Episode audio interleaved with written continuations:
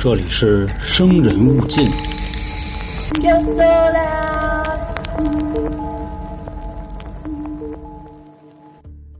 来了啊，朋友们，欢迎收听由春点为您带来的《生人勿近》，我是本台的杀人放火讲解员老航。咱们今天要讲的这个事儿呢，看标题进来的各位应该也都知道啊，还是这个李吹，就是李昌钰博士系列。这个事儿呢，是在一九八五年啊发生的一个案件，但这个案子的名气啊，就远远没有李博士破的其他的案子那么大。你比如说什么康州的那个碎木机啊，那个是一九八六年的事儿，李博士的成名战之一。今天咱们要说的这个啊，还是一个比较早期的事儿。但这个破案过程呢，也是足够精彩，所以说找出来啊，跟大家分享一下。由于啊这个案子的知名度过低，导致呢这些资料极其的不好找，所以说啊还算一个比较冷门的事儿，多数人啊应该是不知道或者是没听过。那在这个节目开始之前呢，还是跟大家说一个事儿啊，就是本期节目是我年前最后一期单人节目，所以在这儿呢。本台的讲解员啊，老杭提前给各位拜年，祝各位啊，新的一年真威风啊，真牛逼哎，真牛逼啊！有钱有闲啊，有妹妹有凯子。然后呢，再过一个礼拜啊，就该过年了。在过年前的这一周啊，会有两期灵异的周年节目和一期灵异特别篇上线，到时候呢，各位注意听啊。下周呢，就是咱们三期灵异啊连本赚。那进入了大年二十八啊，就是到大年初七的这段时间啊，我们稍作休息，调整一下。因为今年啊没有这个年三十所以从这个大年二十八就歇了啊，过完年再说，算是一个短暂的小封箱。另外呢，在这个年里头啊，我们也不是完全消失啊，还有一场这个直播，给大家拜年呀，或者说跟大家聊聊天分享一下各种各样好玩的事儿。那收听的方式呢？您可以关注“ L R 啊春点”，然后呢进群。具体的时间啊，咱们在群里说。就是开播之前啊，会圈一下大家。有功夫呢，您就来听会儿啊，就聊会儿就得了。说完了这个啊，正式开始咱们今天的节目。刚才咱说了啊，这个案子呢是发生在一九八五年。李博士那时候呢，就是挺牛逼啊，业务能力也不错。但是吧，就还没有那么牛逼呢。真正封神的时间啊，其实是一九八六年以后了。那当时的具体时间呢，是一九八五年的五月七号，康涅狄格州的伊斯顿警局接警中心啊，在夜里凌晨四点五十五分的时候接到了一个报警电话。电话那头呢是一个男的啊，听这个声啊，应该是一个中年男性。就跟这个警察说啊，我叫这个约翰霍普林格啊，我报警。那个现在啊，我太太快不行了，你们就赶紧救救她吧。那接电话的呢，一听这个啊，当时就懵逼了啊，说大哥，你说清楚点行吗？这怎么玩意儿就不行了？就听见那边啊，歇斯底里的冲着警察喊的：“Oh my God！浑身是血呀！啊，就反正我就快他妈死了。”说我们家呀，在这个伊斯顿的哪哪哪啊，你你们赶紧就过来吧。那接警的一听这说，那行呗啊，听这意思啊，你也说不清楚，那就直接就安排警察去就完了。这大哥就说，那赶紧来吧啊，到时候啊，我在我们家门口点上灯啊，等你们。说完这个，这电话就挂了。说现在呢，就直接安排这个伊斯顿警局的警察啊，就准备出警，就说哪块哪块出事了啊，问什么事说不知道。啊！报案的就说浑身是血，让赶紧过去。那叫不叫救护车呀？那叫呗啊！那万一是真的呢？这块啊，就是还是要补一句，就说这个报案的没说清楚怎么回事接警的也没问出来。按理说啊，这警报的有点马虎。其实啊，这个连接警的警察都不信啊，能出多大的事为啥呀？因为伊斯顿啊这个镇子，拢共加一块啊，当时的人口都不到一万人。治安这方面啊，还是咱们之前说过的那句老话，就是路不拾遗，夜不闭户，啊，心说这么一个平静的地方啊，这么一个平静的小镇，它能出多大事反正呢，报了警了，那就得过去啊，啊，看看去呗，就开始安排人。那再说被安排过去这个人啊，也挺有意思的。这哥们呢叫奥斯伯恩啊，奥警官。这人呢是一个新来的警察，就是刚上班还没多长时间呢。大夜里的啊，值班的人就剩他一个了，那几个岁数大的都游啊，全跑了。那奥警官呢，就认倒霉呗啊，一个人在这个屋里就那么待着。那时候啊，你想八五年也没有手机，没有游戏机的啊，他值夜班，自己跟屋里干坐着，看着墙发愣。这时候啊，电话就响了啊，说那个出事了啊，奥警官出个警吧。反正他当时还挺高兴，说跟这屋里待着也是待着啊，闲的我恨不得都快他妈打一枪了。等问明白了啊，这个事儿怎么来怎么去，奥警官呢开着车就过去了。自己呢就在车上给自己关心啊，就跟这骂街，说我这个啊，我就是未来伊斯顿警局啊冉冉升起的一颗新星，你们家爱来不来，哎，对不对？得不到锻炼啊，我去都甭管，那到时候呢，功劳就都是我一个人的。反正啊，就是在车里头这么自言自语啊，也没开多一会儿就到了，离得也不远，就在这个报警人啊描述的这片地方啊，看见确实有那么一家。就是门口站着一人，挥舞着这个手电筒啊，示意他过来。那这人呢，应该就是刚才报警的那位。警察呢，从这个车上下来啊，这位就朝自己跑过来了，赶紧就说啊，就您好，警官，我报的警，我啊叫约翰霍普林格啊，您叫我约翰就行。反正啊，这个奥警官啊，就打眼一瞅，约翰这个人，大概呢就是三十多岁啊，中等身材，长得呢还算挺精神的。直到说啊，这个案子后来展开调查的时候啊，他们家邻居都说，说这个约翰啊长得是什么挺精神的啊，甚至于说他长得像某个电影明星。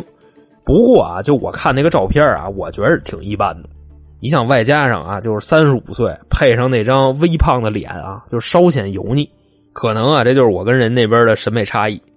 再说呢，这个约翰啊，简单介绍一下。当时呢，这人啊，在某大型的工程公司任职啊，还不是基层员工，还是一主管，收入什么的也都是挺不错的。另外说，他们家呢是一家四口啊，他跟他媳妇还有两个孩子，这俩孩子呢岁数也不大，你就可以理解为一二三四岁啊，差不多那样。另外再说啊，他媳妇叫艾琳啊，长得特别漂亮，金发碧眼。刚才啊报警的时候说这个自己媳妇花了，满脸是血啊，说的就是这个。以上啊，就是报案人他们家的一个基本信息。那现在呢，奥警官就问这个约翰详情嘛，就说：“你看这事儿是怎么回事？”这约翰直接就哭了，就血啊血啊！这旁边啊，奥警官一瞅这个，说：“大哥了，你他妈就会这一句啊？你有没有点别的呀？什么情况啊？”这约翰说：“哎，那你就赶紧跟我进来看看吧。啊，我也不知道怎么回事，什么情况？就你看一眼就知道了。”啊，那行吧，那走吧。啊，俩人推门往里进，就在这个屋里啊，第一眼就能看那个沙发，那沙发上呢躺着一个浑身是血的女人，啊，这应该就是他说的那他媳妇一点毛病都没有啊，跟他描述的简直就是一模一样啊，就是浑身是血。走近了呢，再一细看，这个妻子啊，血是从哪儿来的呢？头顶子上有一个大口子，说白了啊，就是让人给开了。很像那种钝器击打的痕迹，不过呢，有啥说啥啊！这个奥警官啊，菜鸟奥警官就只能看到这儿了。他之前啊，这个伊斯顿镇从来就没发生过这事儿，外加上他还是一新来的，此时此刻完全傻眼。你就感觉啊，他现在的一个状态啊，跟那报警的一样，哆了哆嗦的跟旁边看着，僵了差不多有那么个一分钟啊，就问他。说你们家除了你跟你媳妇儿还谁呀？啊，约翰说还俩孩子，楼上睡觉呢。说那上去瞧去。虽说呀自己是一个新人，但也是警察呀，就跟这给自己宽心，没事啊，我不害怕啊，我肯定能处理好。一边安慰自己，一边跟着这个约翰就往楼上走。上楼以后呢，就看了这么一圈，俩孩子倒没事睡得也挺香的。可能是啊，就看见这一幕，稍微有点缓过来了。说那就先别让孩子睡了。啊！一会儿醒了，看见楼下那景儿亲妈倒在血泊中，这以后是多大的心灵伤害啊！那就赶紧想办法吧，让这个邻居先帮忙给接走吧。约翰一听啊，也表示同意，直接这个大夜里就砸邻居家门去了。当时的时间呢是凌晨的五点多钟啊，邻居还没起呢，咣咣咣砸门。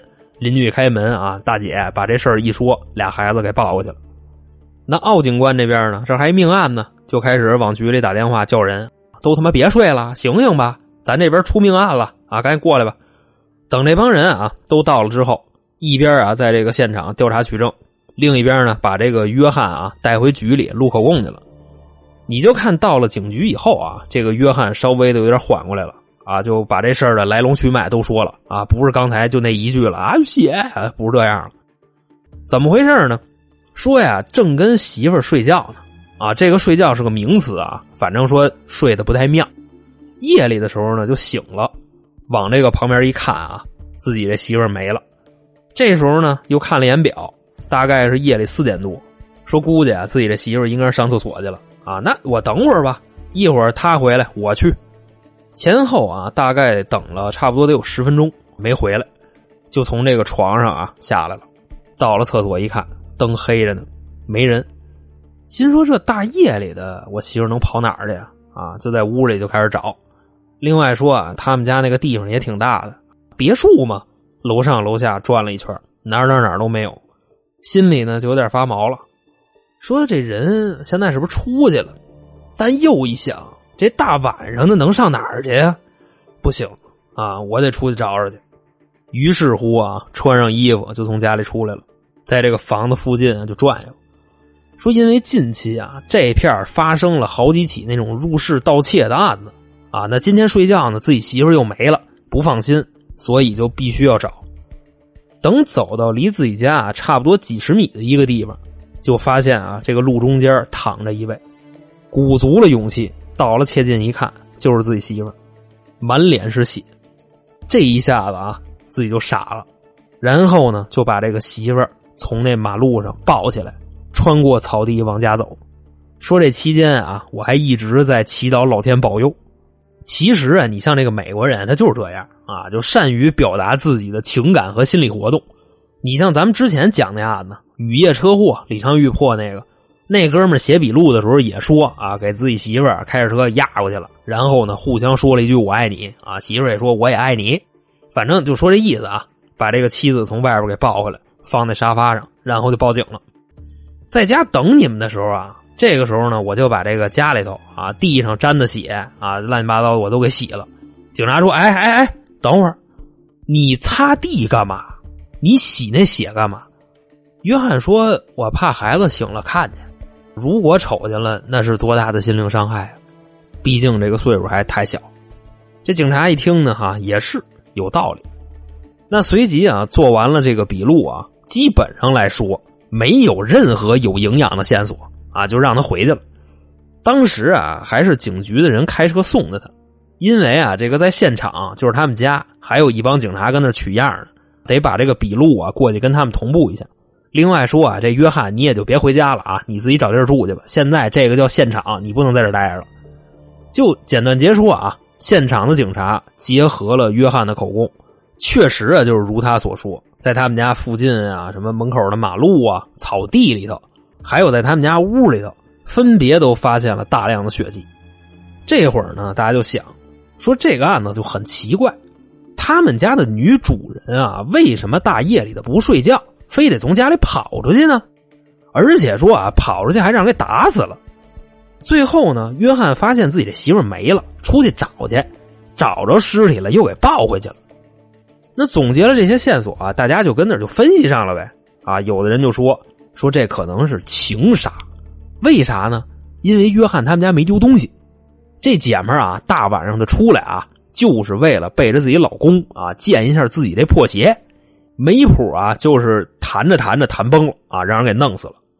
旁边呢也有不同意见啊，说这个不像，因为他们两口子有孩子。另外说啊，这个约翰长得也挺精神的啊，也不至于搞破鞋。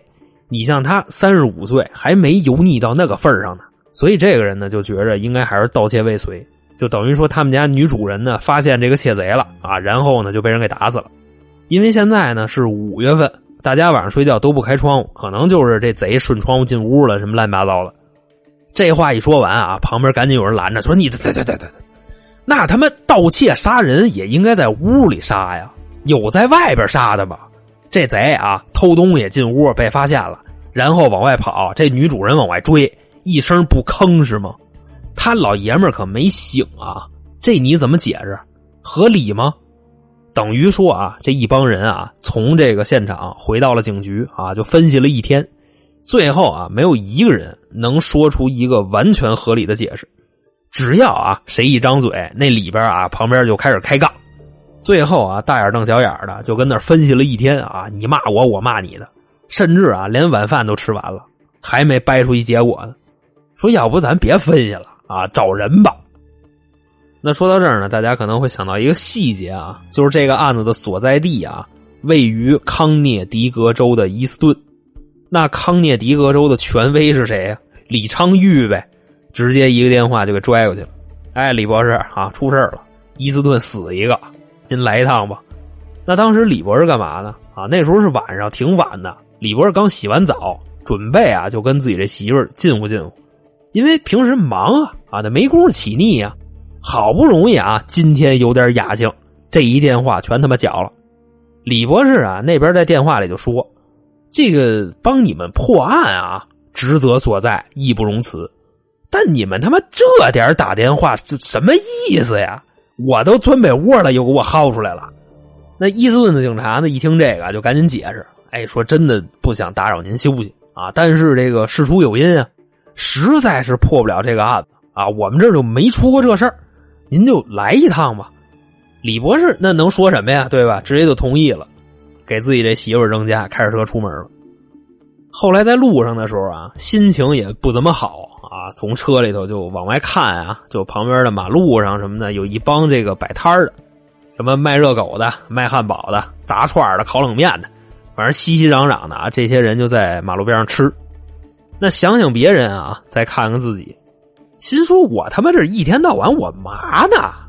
你说这人家吧，上个班好歹还有个下班点我这一天到晚连轴转，啊，我这点了我还得上命案现场，反正就开始啊怀念以前当警察的日子啊。说有这个白班的，有夜班的，有大夜班的，你好歹啊，你下夜班还有个点呢。现在这叫什么呀？全天候我一人来。但是呢，这个话虽这么说啊。”开车的时候挺无聊的啊，就瞎琢磨啊，生气。但到了现场，李博士就来脉了。经过了简短的休息啊，跟当地的警方呢也了解了一下情况，怎么来怎么去啊，都同步的差不多了，就开始去现场取证。先是简单的啊，就在约翰他们家门口就转了一圈，就看着那满地啊乱七八糟的血迹啊都还在呢，因为现在距离这个案发还不到四十八小时呢啊，这血都跟地上。就那看，心说呀，我可算明白了，为什么这些警察啊束手无策。就看着这些血迹的形状啊，就下了一个判断：实际的情况跟约翰在笔录里说的他妈完全两码事什么意思呢？有人说瞎话。首先啊，这个血迹的形态，当地警方看不出来啊，没什么的。但在李昌钰眼里啊，这些血迹是会说话的。他就光看这个血迹的形状啊，就能分析出来到底发生了什么事那这个现场的血迹啊，从李博士嘴里出来是什么样的呢？血滴平行交叉拖拽，各式各样的。而且说啊，这个当地警方标记的这些血液的位置啊，还有漏的。所以呢，就重新组织人对这片啊，就这个洋灰地上啊，一寸一寸的啊，挨个的检查。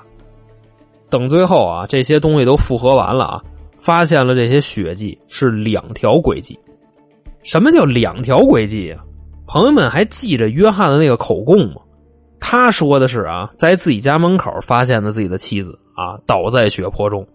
那按理说呢，应该是有一条轨迹，就是啊，他发现尸体，然后把这个尸体给弄回家去，在这之间呢，会留下一条血迹。但李昌钰给出的结果是什么呢？让现场所有的人都傻眼了。两条，说首先啊，根据这个血迹的形态去判断，这个被害人啊，应该是在屋里就被打了。但当时啊，死没死不详。说如果没死的话，应该也就只有一口气的事儿了。凶手呢，拖着这个被害人从这个房子里出来，走到大概啊约门口十几米的地方，跟那儿停了一会儿。因为呢，这块的地上有一滩血，不知道是不是太累了，抱不动了，还跟那歇着呢，还是琢磨什么呢？再跟着这些血迹往前走啊，进树林子了。但从现在开始啊，这个尸体就不是抱着了，开始拖着走了，可能是就抱不动了吧。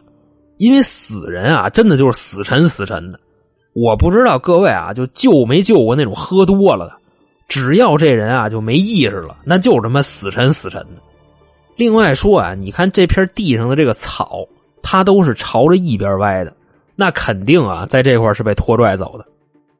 再跟着这些血迹往前走啊，这时候啊，就发现这个树林子里有一个地方有一大滩的血，并且啊还有头发和人体组织。反正这玩意儿啊，咱也别卖关子啊，化验流程直接给他跳过去。这些东西呢，就是死去妻子的，等于说啊，跟这个树林子里大概十几米的位置。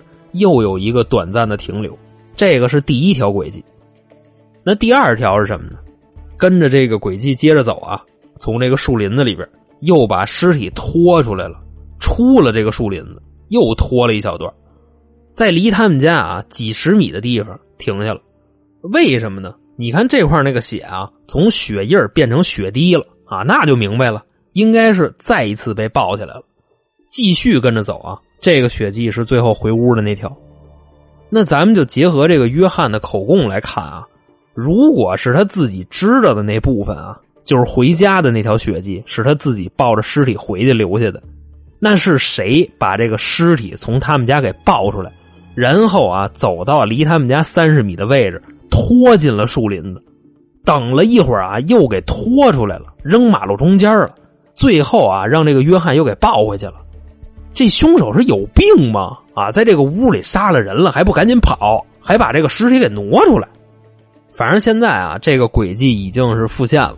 李博士呢，就找了一个人啊，身高体重都跟这个被害人差不多，一个女学生，复现了当时的这个凶案场景，还特意嘱咐了一下那个学生啊，说你来的时候你穿厚点，因为一会儿啊要把你摁地上摩擦。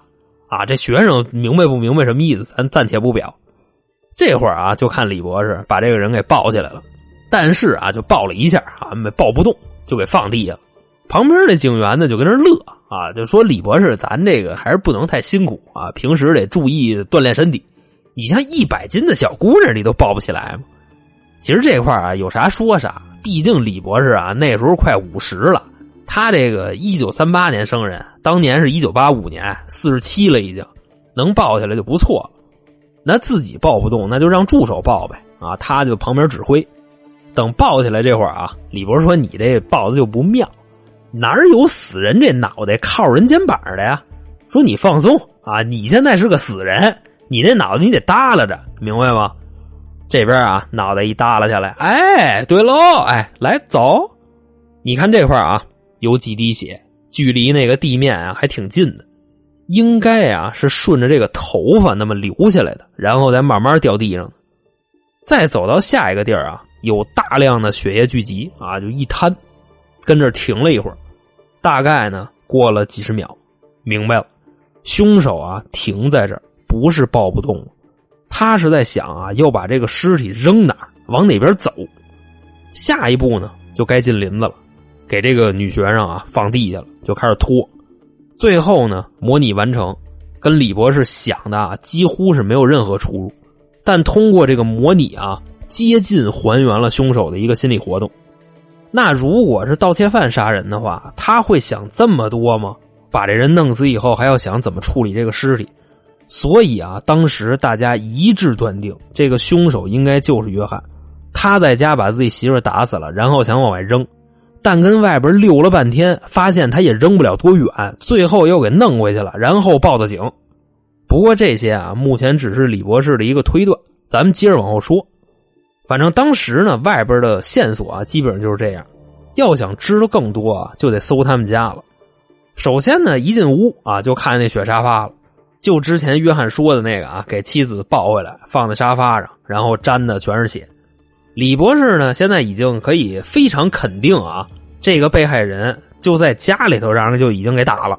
所以说呢，第一凶案现场啊，这屋里头哪儿血多，应该就是哪儿。再有啊，之前出警的那个菜鸟警察奥警官，他也说了，说这个伤口啊，怀疑是钝器击打所致。那既然啊，第一现场在家里头，说凶手啊很有可能就是就地取材，没准呢就能找着这个凶器。一大帮人啊在屋里头就开始搜啊，这就跟那抄家似的。最后呢找了一圈也没觉着什么东西像凶器。那这一块呢还有一个小插曲啊，就是一个挺有意思的事儿。说呢有一个警察啊在搜他们家地下室的时候，发现了一套高尔夫的球杆，但是呢这一套里边啊少了一根七号球杆。这块呢，给大家简单介绍一下啊，就是这个高尔夫球杆啊，什么叫七号？就是它那球杆有不同的型号，就跟你打台球似的啊，开球杆、架杆、普通杆就一个意思。那高尔夫球杆呢，就这个几号几号的，数越小这个杆越长啊，数越大这个杆越短，等于说啊，七号杆你要拿起来抡人啊，相当的顺手。所以呢，当时这位警员就怀疑啊，少了的七号球杆就是杀人的凶器。所以想到这儿呢，就期待这个立功表现啊。反正也没跟李博士说，直接啊自己做主，把这个潜水队就喊过来了。因为这个被害人他们家门口啊有那么一条河，怀疑啊就是把这球杆给扔河里了。找吧。那为什么说这个事儿有意思呢？等李博士来了以后啊，知道了这件事儿啊，就发现球杆这哥们儿啊还吹牛逼呢，就怎么来怎么去啊。这么一聊，李博士说：“大哥，先称赞你一句啊，事出反常必有妖，这没毛病。但是啊，咱也得好好做做功课吧。那个尸体头上那个伤口是方的，见棱见角的。你们家高尔夫球杆是方的呀？而当时呢，这话一出来。”这小警察脸上就有点挂不住了，挺不好意思。那旁边呢，潜水队员听见这句话啊，从这个河里全上来了啊！怎么着，李博士？我们跟里泡半天了，那捞是不捞啊？李博士说：“先上来吧，啊，回头再捞。”就看河里好几位啊，噼里扑噜的骂着街，全上来了。李博士说：“你看啊，这个伤口啊是方的，那凶器啊也就是方的。那么说什么东西是方的，还是钝器？”还有一定的杀伤力呢。我想，如果是今天的话啊，我可能会猜是电瓶啊，就拿电瓶砸的。但那时候没有这玩意儿，对吧？所以呢，大家就跟这琢磨这个凶器到底是什么。这会儿啊，人群当中就有一哥们喊了一声：“哎，我知道了！”化繁为简，手里啊拿着一个红色的方块啊，朝李昌钰就过来了。李博士，瞧瞧这个凶器是不是这玩意儿？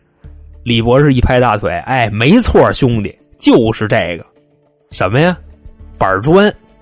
这话说完以后啊，一分析，如果凶器是板砖的话，应该怎么处理呢？想了几秒钟啊，直接就说说那个潜水队的先别走的啊，下河捞砖。当时啊，就旁边这几个挖人啊，就刚上来没两分钟的，一听怎么着啊，还得下去，氧气管都拔了，这儿又往回插，骂骂咧咧的，扑通扑通全下去了。你还别说啊，后来还真就在这个湖里头发现了一块带血的砖头。拿着这块砖头呢，去实验室提取样本。首先啊，这块砖头上的血迹还有一部分毛发与被害人艾琳啊吻合。第二个呢，就是砖头的破损程度啊，符合把人开了的那个程度。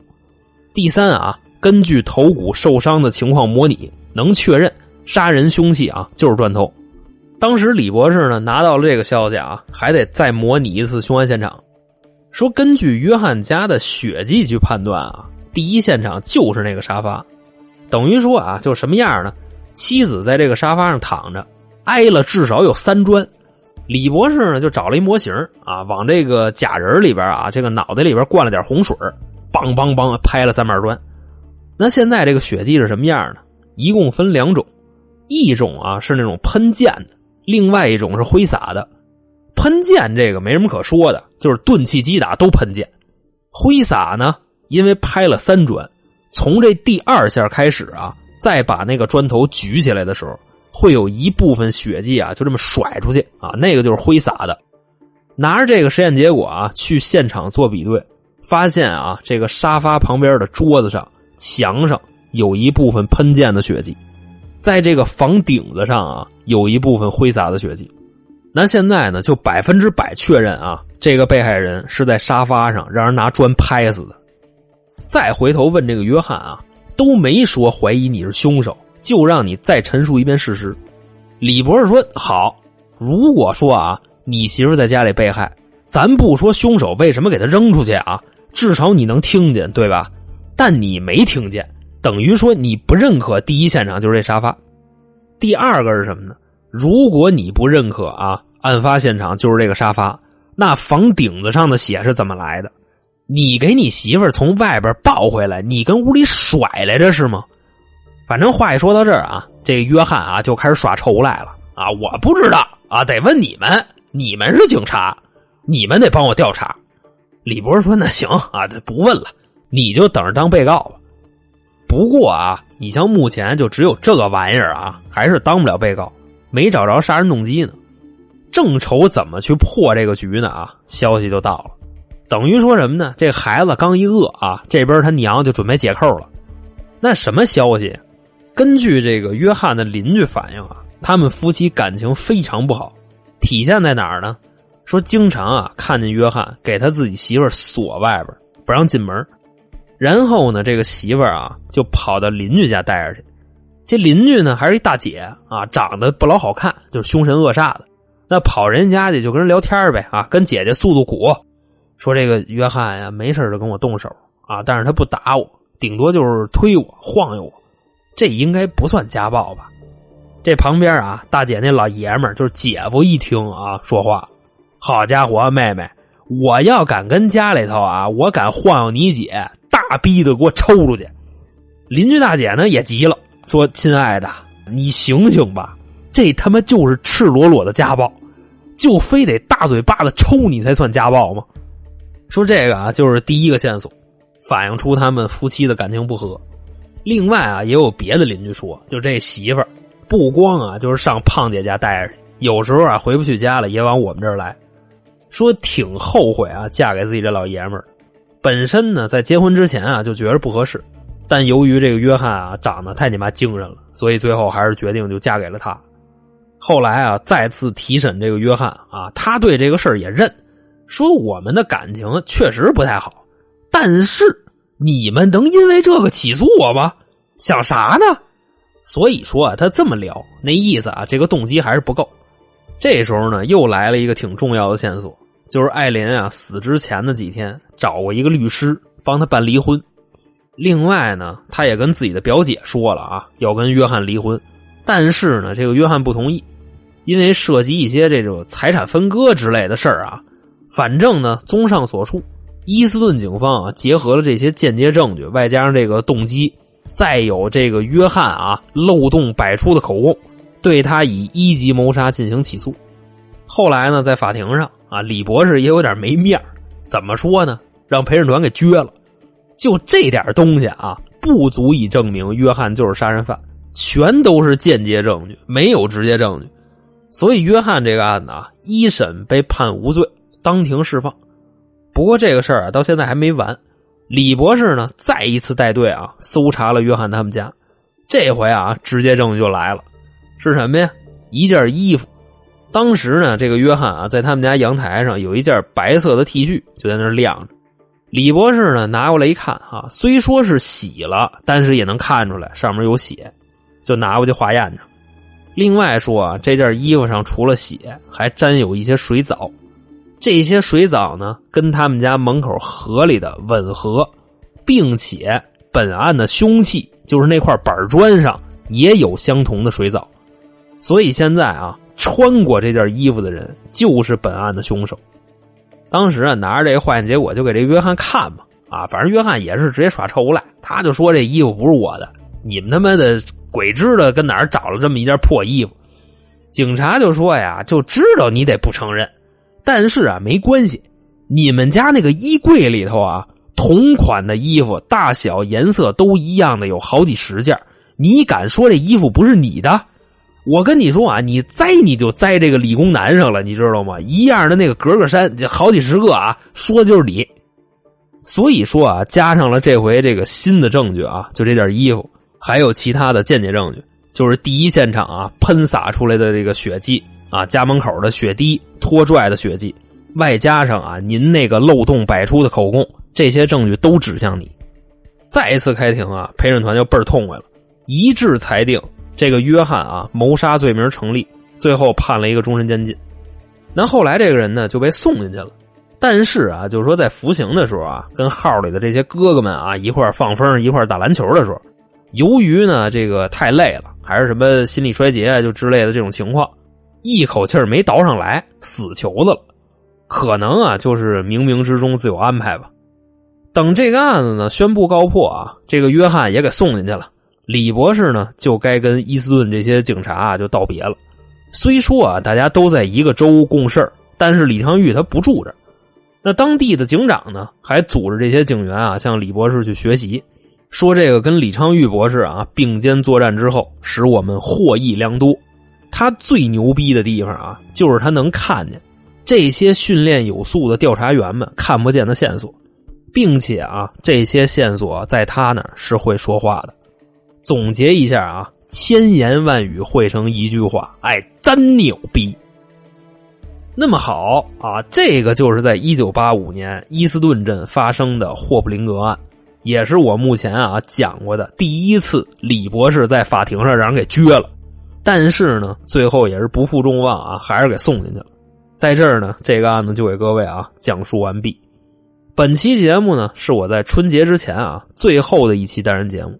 下一个案子呢，咱们就过完年见了。那最后呢，再一次祝大家啊，这个新的一年真威风，真牛逼啊！有钱有闲，有妹妹有凯子，真牛逼。另外啊，喜欢我们节目的朋友啊，可以关注 N L R 啊春点，那里边呢有进群的方式，还有平台上没有的节目啊，就是这个啊，懂的都懂，好吧？那今天啊，就先这么着。我是本台的杀人放火讲解员老航啊，咱们春节后见。拜拜。